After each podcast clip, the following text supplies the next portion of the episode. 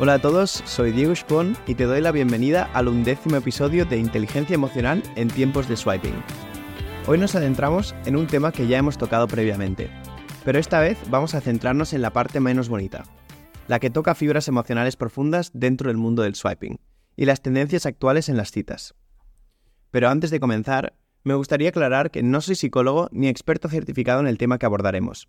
Sin embargo, a lo largo de los años he dedicado tiempo a investigar, leer y sobre todo vivir experiencias que me han brindado una perspectiva que considero valiosa. Lo que compartiré contigo proviene de ese aprendizaje y reflexión personal. Siempre recomiendo buscar opiniones profesionales cuando se trate de temas de salud mental o emocional. Ahora, con eso en mente, espero que encuentres de utilidad lo que voy a compartir contigo. Las aplicaciones de citas han cambiado radicalmente la forma en la que nos relacionamos. Han abierto puertas a nuevas amistades, amores y experiencias. Pero como toda moneda, tiene dos caras. Seguro que has escuchado términos como ghosting, pero tal vez el benching o el breadcrumbing sean algo nuevo para ti.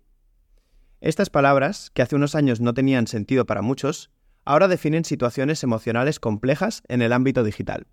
El ghosting es esa dolorosa sensación cuando alguien desaparece sin decir palabra.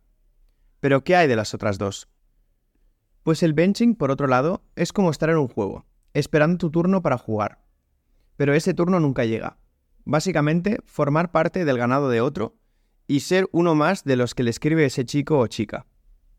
Y el breadcrumbing, como bien describe la palabra en inglés, el migajismo, como las migas del pan, es esa cadena de migajas que nos deja a alguien manteniéndonos interesados, pero que nunca se compromete del todo. Estas prácticas, aunque parezcan parte del juego del amor moderno, pueden tener consecuencias emocionales serias pueden afectar nuestra autoestima, nuestra confianza, nuestra percepción del amor y las relaciones. Pero ¿cómo enfrentamos estas emociones?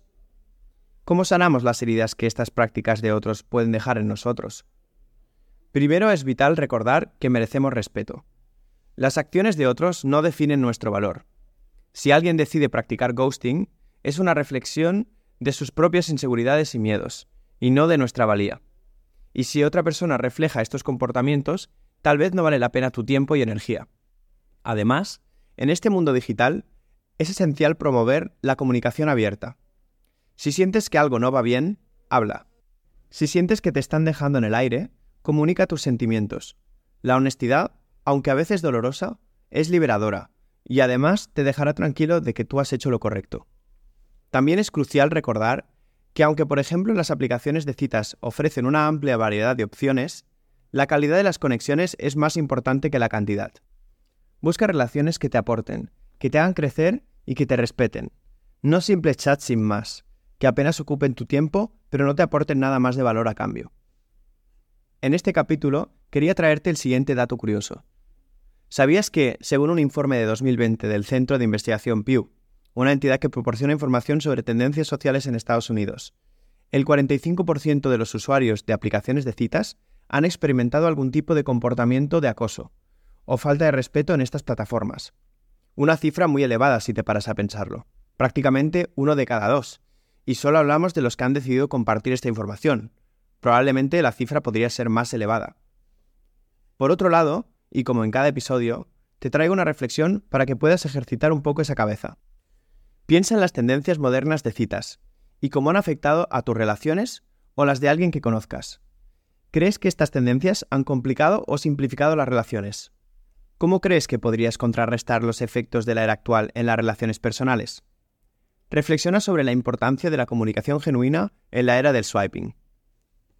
Antes de cerrar, quiero dejarte con una reflexión de mi parte. En este mundo de swipes rápidos y conexiones efímeras, no olvidemos el valor de una conversación genuina, de una mirada sincera o de un amor verdadero. Y con amor verdadero no me refiero al sentimiento de enamoramiento, sino al trabajo personal en aceptar a otra persona tal y como es y valorar su esencia que la hace humana y única. No te pierdas en la superficialidad del swiping. Busca profundizar.